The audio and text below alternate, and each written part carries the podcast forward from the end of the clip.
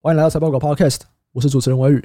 那今天又来到了美股台股提款机这个单元哦。在这个单元里面呢，我们会透过产业的角度介绍台股供应链高联动的美股巨头，然后让你认识到更多的美股投资标的。那你也可以透过啊，不管是研究美股来投资台股，或者是研究台股来投资美股。今天的主题跟电动车有关哦。提到电动车啊，一般人第一个想到的一定就是特斯拉嘛，Elon Musk，马神啊，草币商，现在是专业的草币商。看，这不你的偶像吗？他是我的偶像，呃，可是我觉得他最近真的越来越怪了。从他成为这个草币商以后，哇，这个评价有点扣分，真的是。没有，他还是很厉害，他还是我的偶像，只是我不太认同炒币这个行为。那我们今天要来聊的，就是制造电动车绝对不可以或缺，但是台湾投资朋友比较陌生的一个产业，就是功率半导体。我们今天会来聊一聊功率半导体它是怎么样随着电动车起飞，以及其中有哪一些欧美的功率半导体巨头。所以，如果你对电动车有兴趣的话，哎，这一集应该可以让你有蛮多的收获。那我们今天就讨论什么是功率半导体，功率半导体这个产业有多大，里面有哪些玩家，它的特点有什么，以及它是否值得长期关注。我简单介绍一下吧。功率半导体这个功率，对，它可能用英文来看会比较好理解，因为这个功率的英文的原文它就是 power，那它大概代表就是电源电力。最近蛮红的是这个。像电源管理 IC 嘛，八寸的晶圆厂现在就是产能很缺，产能供不应求啊。电源管理 IC 某些程度上也可以算是功率半导体的其中一类型的应用。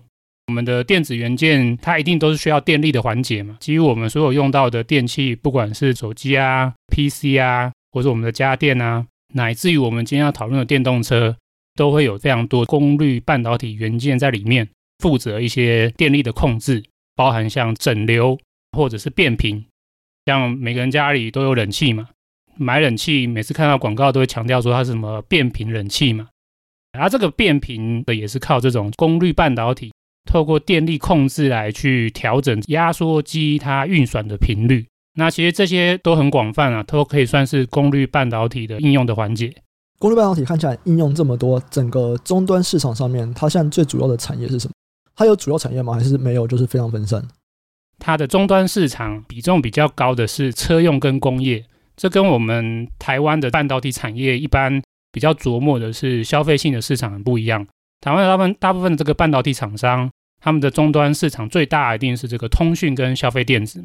像台积电最大的营收是来自于手机相关 AI 晶片啊，或是高运算晶片这种。对，那可是功率半导体它很不一样，它最大的是车用跟工业，这两个加起来就超过六成，还有一部分是电信应用。这几年五 G 的基台一直在新建，因为它都是要在高压高频下运作，所以它必须要用到能够耐高压高功率的这种电子元件。那这种就是属于功率半导体擅长的范围。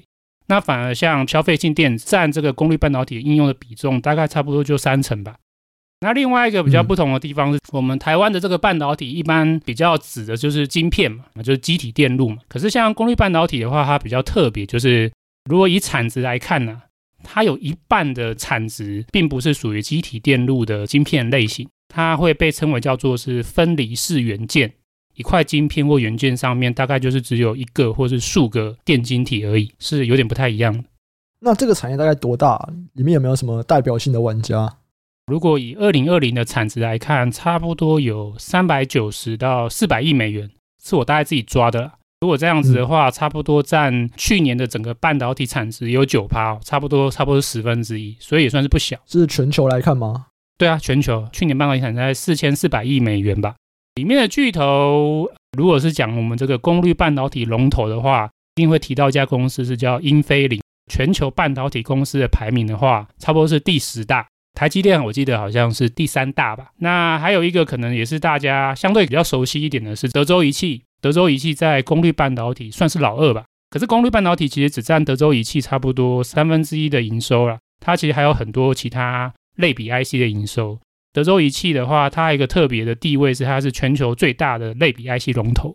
那如果以我们刚刚提到半导体公司的排名来看的话，它差不多是第九大，有个叫安森美。onsemi，这我真的不知道，就是有研究相关产业或者是在相关业界的人才会知道，就是它算是这个功率半导体的老三，全球半导体排名，我猜应该差不多是在二十名上下吧。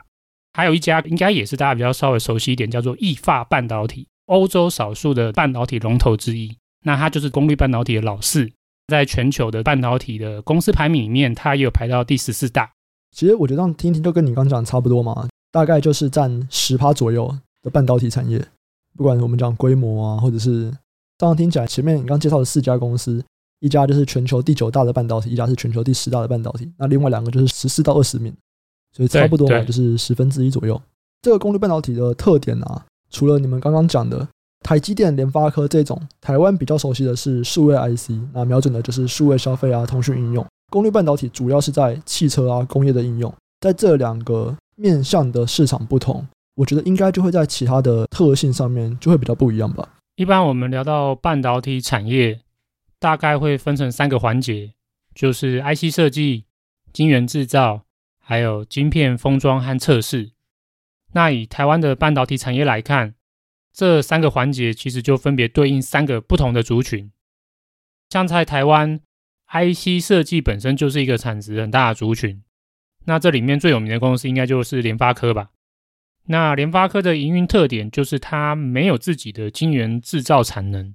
它也没有自己的封装和测试产能，联发科它就只负责晶片的设计，它的营运重点在于雇佣大量的晶片设计人力，然后快速的推出新的晶片产品。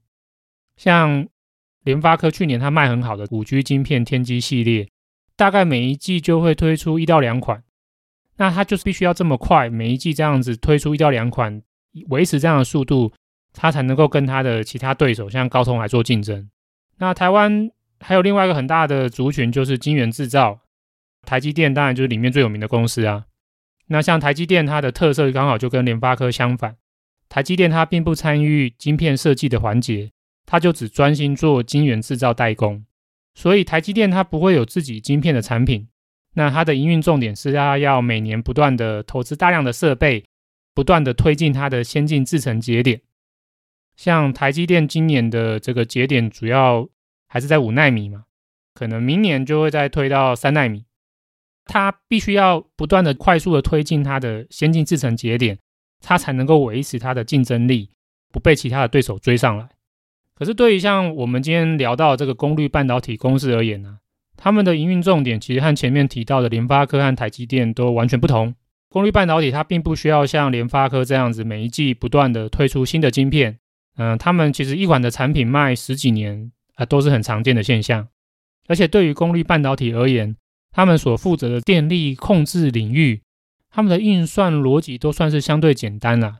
它不像说联发科所做的手机的处理器或是通讯晶片，他们都需要负责这样大量的复杂的逻辑，才能够满足我们使用者在手机上面上网啊、打电动啊、通话的这种应用。这个现象，我们也是可以从产业链上的产值分布看出端倪。像如果以联发科这种所谓的数位 IC 产业链来看的话，IC 设计这个环节，它的产值就占整体的产业链大概就四十五趴。可是如果是像功率半导体的话，设计环节就只占功率半导体产业产值的十五趴，所以两者差距是蛮大的。所以这也显示，对于功率半导体而言，IC 设计环节相对是比较没那么重要。那另外一个差异点就是在于功率半导体在晶圆制造环节啊，他们也不需要像台积电这样子不断的追求先进制程的推进。功率半导体他们目前的制程大多都就是使用一百三十纳米以上的制程吧？对，那一百三十纳米以上的制程多半就是用四到八寸的晶圆来做生产就可以了。因此，他们也不用像台积电这样子，每年不断花大钱来去推进五纳米、三纳米那么先进的制程。就像在一些逻辑 IC 上面啊，设计的环节很重要嘛。那像台积电这种，他们就是制程制造的方法很重要。你什么东西重要，你就是你的竞争的强度就是在哪边竞争。所以联发科可能就是在设计人才竞争，那台积电就是在制程上面的方法上面的的竞争。那功率半导体它听起来，你说它就只是在让它的电流变稳定，那它的竞争优势到底在哪里？就是他们到底在竞争什么东西？我会把它称为就是高可靠性或高使用寿命吧。对，工业用跟车用市场的话，它们特性就是说，它们运作的场景啊会比较苛刻啊，它可能会是在非常高温，或者是可能会在很低温，或者是说要一直不断二十四小时连续运作，或者是像汽车，汽车的话是非常强调要对人体的安全必须要非常在意讲究，所以不能够有太多的瑕疵，哪怕就是说你只有零点一趴或者是零点几趴的故障率都不可以，因为你一旦故障的话，可能就是一条人命就丧失了。所以他们会要求就是非常高的产品的可靠性。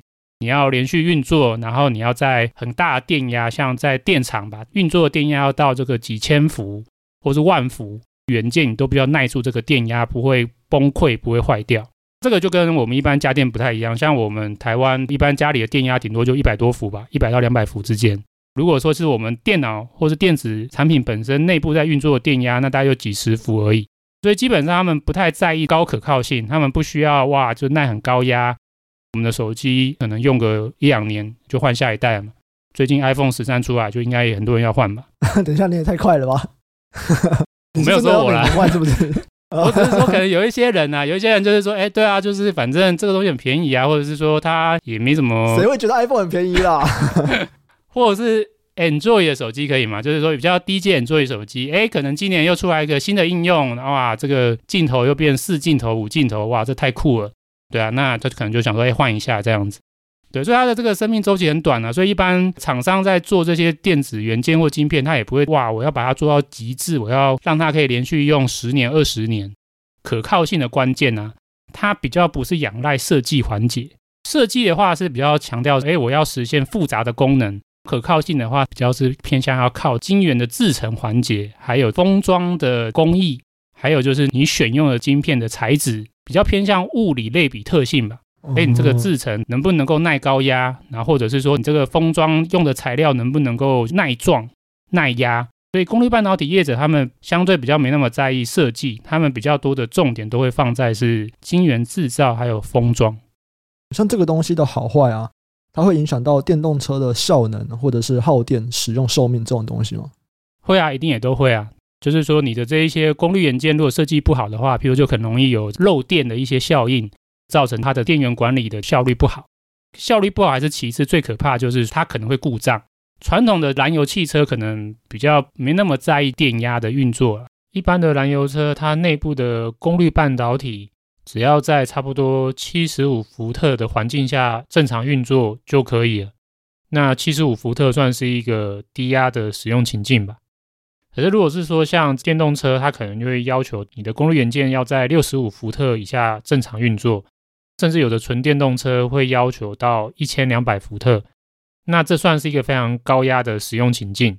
如果你的功率元件它没有办法耐高压，那就导致你车子可能开到一半就会发生故障。那这已经不只是啊、所谓的耗能或效率的问题了，这已经是安全性的问题了。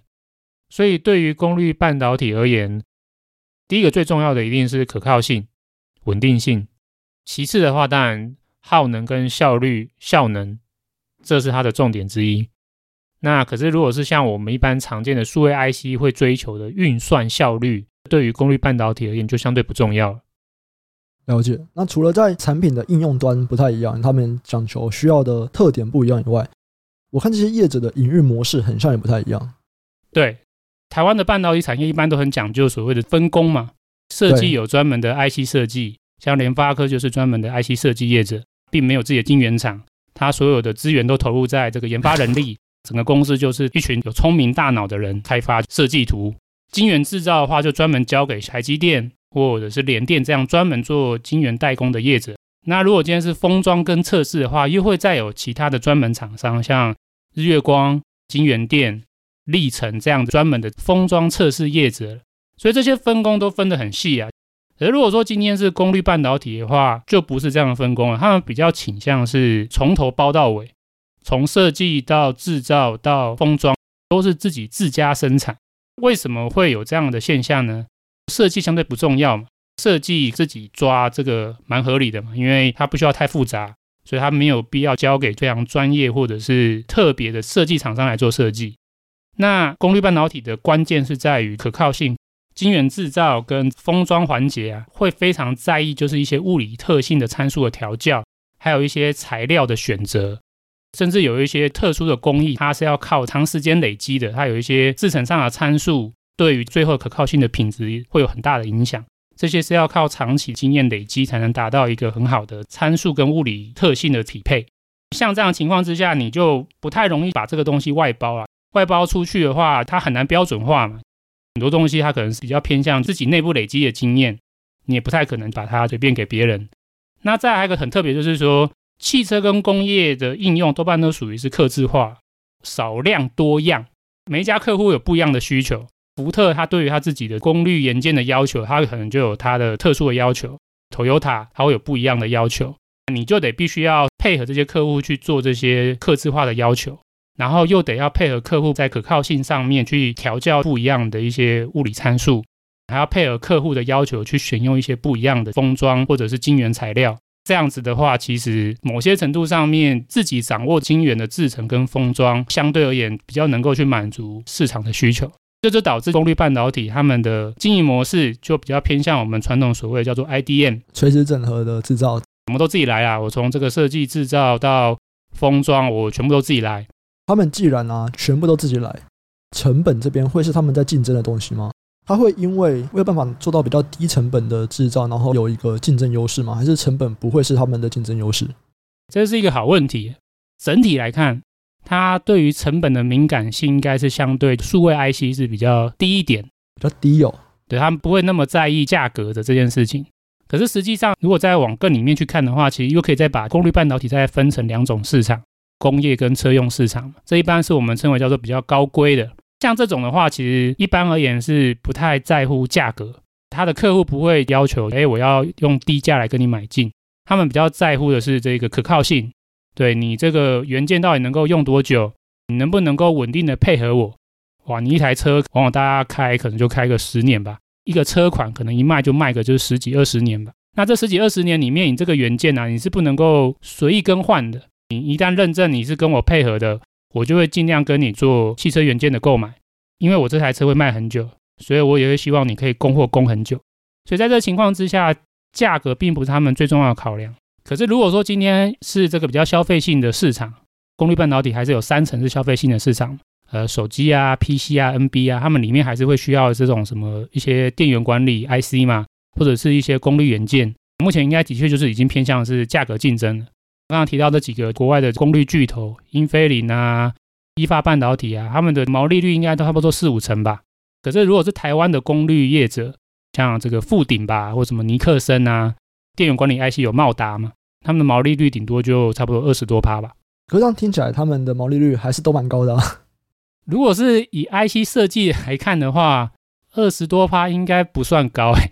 如果今天是看联发跟高通，那个都已经是四五十趴了。像联咏毛利率三到四十趴已经被认为说是比较低一点的，因为联咏是做驱动 IC 嘛，驱动 IC 可能产品的差异化不如像手机的 AP 处理器或者是这个基频晶片差异化这么高，所以毛利三到四十趴都被认为是比较没有差异化比较低的。那你再看刚刚提到像这个什么富鼎啊，或者是茂达，他们才二十多趴，这已经算是一个蛮低的毛利率了。了解。功率半导体，你刚刚有讲到说可能在材料上的竞争嘛？最近很红的氮化镓或者碳化矽，这两个的成长会不一样吗？还是他们就是算是在争夺同一块饼？以我的理解啊，他们并不会算是在争夺同一块饼，因为他们应用的面向会有点不太一样。我记得好像碳化矽会更适合高频的情境，氮化镓可能在高功率、高压的情境会更适合。当然一定会有重叠啊！我的印象中啊，我有点不太确定，还是我倒过来。不过反正我记得就是说，其中一个是更适合在高频下运作，一个是更适合在高功率下或高压下运作。这个被称为第三代半导体嘛，它们其实都相较于目前用矽基来做的功率材料表现会更好，所以它们一定是未来的潜力的一个材料。问题就是说，他们目前制成的良率还不好，所以其实要应用这些第三代半导体来去做功率半导体的制造。成本依然太高，不过就像刚刚提到嘛，车用跟工业其实相对对价格比较没那么敏感，所以其实已经开始就是有一些第三代半导体的材料的产品已经推出了。记得像意法或者是英飞凌吧，都已经有推出利用第三代半导体来制作的功率元件来提供给他们的车用或者是这个工业用的客户了。刚刚你讲说，其实碳化矽应该主要就是在高压啦，碳化矽在高压的表现比较好。氮化镓其实反而是在成本上面比较好。除了这些车用公用的以外，最近不是有很多那个氮化镓的充电器、变压器，你知道吗？对啊，对啊，超多那种三 C YouTuber 都会在介绍，就是氮化镓的电源供应器，然后就是哎变得比以前更小颗，供的电又更高这样子。对啊，快充它依然算是一个比较消费性的应用。某些程度上啊，就是说产品的品质可靠度不会这么要求啊。你看你一个快充，你用了一两年坏掉，你会抱怨它吗？应该还好吧。只有你才不会抱怨啊，一般人都会抱怨啊。啊 OK，那如果用个三年，你这个快充插座用了三年坏掉了，你是不是觉得哎差不多了？好了，可以可以可以嘛？对对对。可是这个在工业跟汽车不允许嘛？就是说哇，你你要连续用十几二十年都不能坏掉，嗯，嗯，而且不是说不能坏掉，甚至他会希望你品质要维持一样哦。以现在的这个第三代半导体要达到这么高的良率或者是这么高的可靠性，成本上还是算是高的啦。在制程上面还是有比较难的地方，就对。整体来说，你会觉得功率半导体算是一个值得关注的产业吗？不值得关注，我们今天就不用聊这个产业。关注点在哪里啊？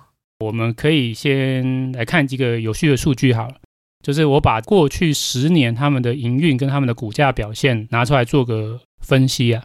这些功率半导体的这些巨头啊，他们其实在一五年前呢，他们的获利表现算是差强人意吧。所以他们的股价的表现也都差强人意。一一到一五年，这些公司的股价涨幅其实都是落后给纳斯达克，而且是落后很多。一一到一五年应该也算是个多头的时期吧？诶，可是，一五年到现在这段时间呢，换了一个完全不一样的样子。这些公司的营运都变得明显较好，而且他们这五年的涨幅随便一个都赢纳斯达克。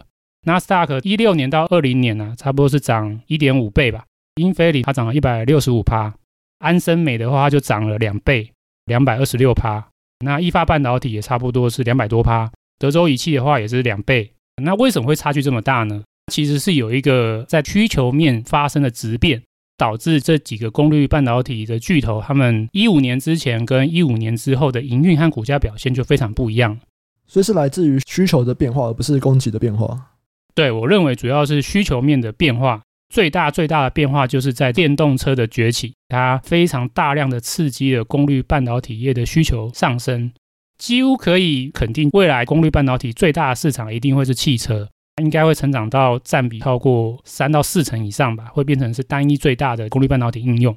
也就是因为半导体崛起，导致这些功率业者在一五年之后的营运和股价，市场对它的评价都发生了变化了。循着这个脉络，我认为未来的五到十年以上吧，电动车的趋势会持续，非常值得持续长期追踪。对，尤其是有几个面向特别值得在意啊。嗯，第一个的话就是政策嘛。什么政策？微宇，你知道就是目前就是电动车最大的市场是哪一个国家吗？哎，讲真的，我还真的不知道耶。我猜美国。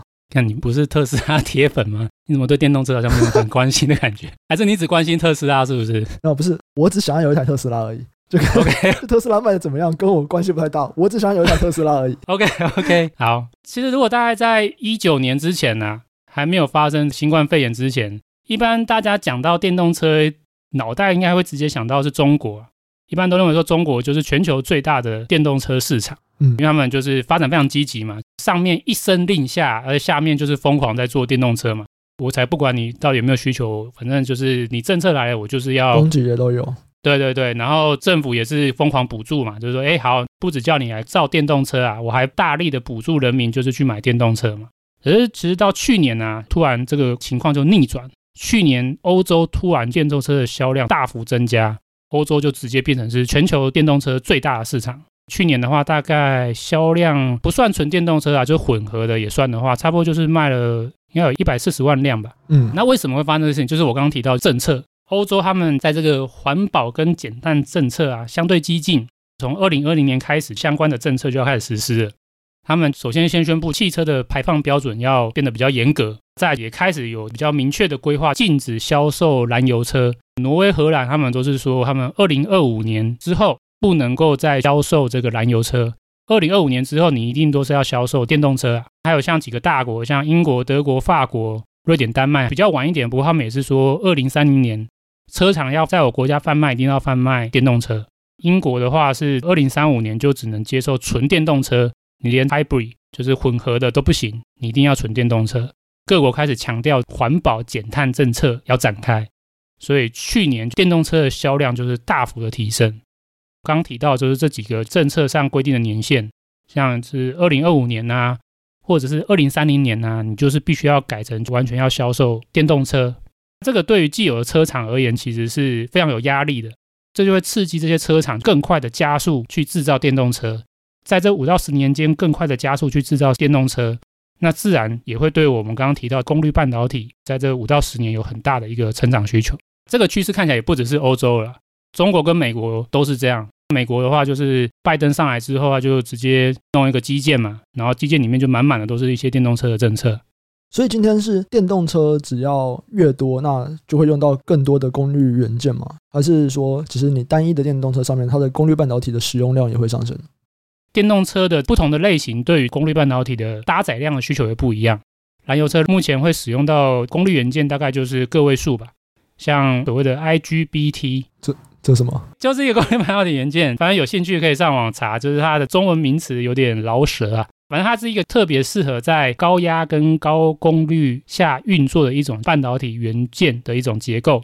汽车因为会有在高压的需求嘛，所以对这个 IGBT 这种元件它会有比较大的需求量。可是如果是传统燃油车的话，大概就是需要差不多两到三个吧。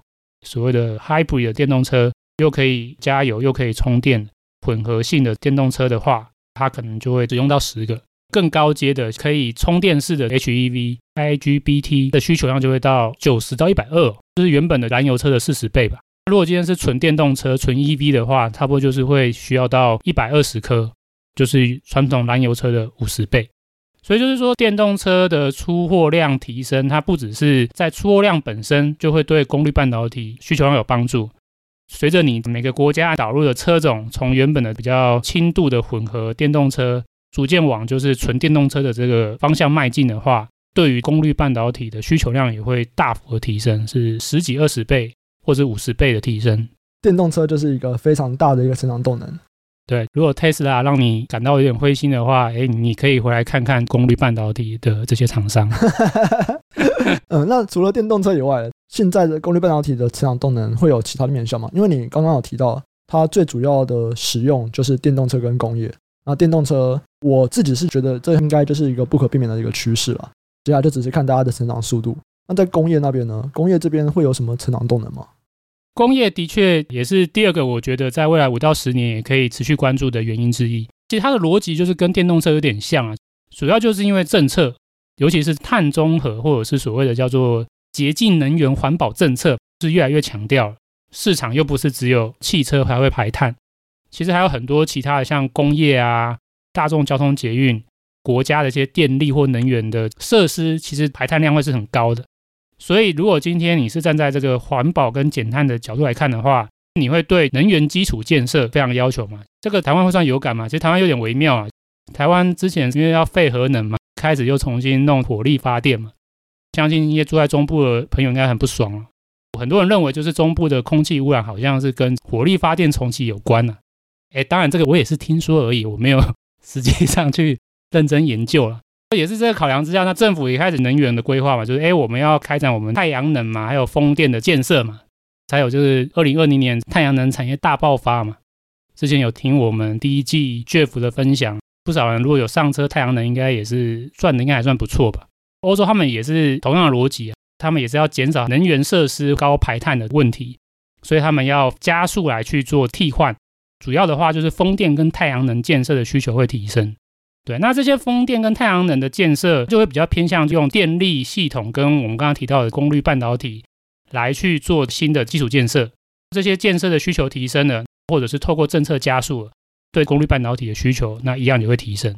因为这些能源设施，它们一样也都是比较讲究高压高功率的情况之下运作。了解。我们回来到一些前面我们讲的竞争的态势哦。目前功率半导体它算是寡占吗？还是其实它竞争程度还是蛮激烈的。要分车用跟工业市场，它算是寡占。刚刚提到像这个 IGBT 吧，它就是高度寡占，它是前五大市占率就占八成。工业跟车用市场前五大，它会是占六到七成之间，所以算是一个寡占。可是如果说今天是消费性市场，已经偏向完全竞争了吧？龙头的话，好像顶多市占率差不多十趴而已吧。站在这样观点的话，追踪的话，我会特别在意的是那一些它的营运的重心是放在汽车跟工业相关的业者。所以基本上台湾的功率半导体业者，我比较不会一直关注了。反而是我们刚刚前面有提到的几家公司，像英飞凌、安森美、意法半导体、德州仪器，还有一家巨头叫 ADI，翻译叫亚德诺。这几家公司汽车跟工业合计的比重差不多在六到七成，所以也会受惠工业跟车用的趋势。那我认为也是可以长期值得追踪的标的。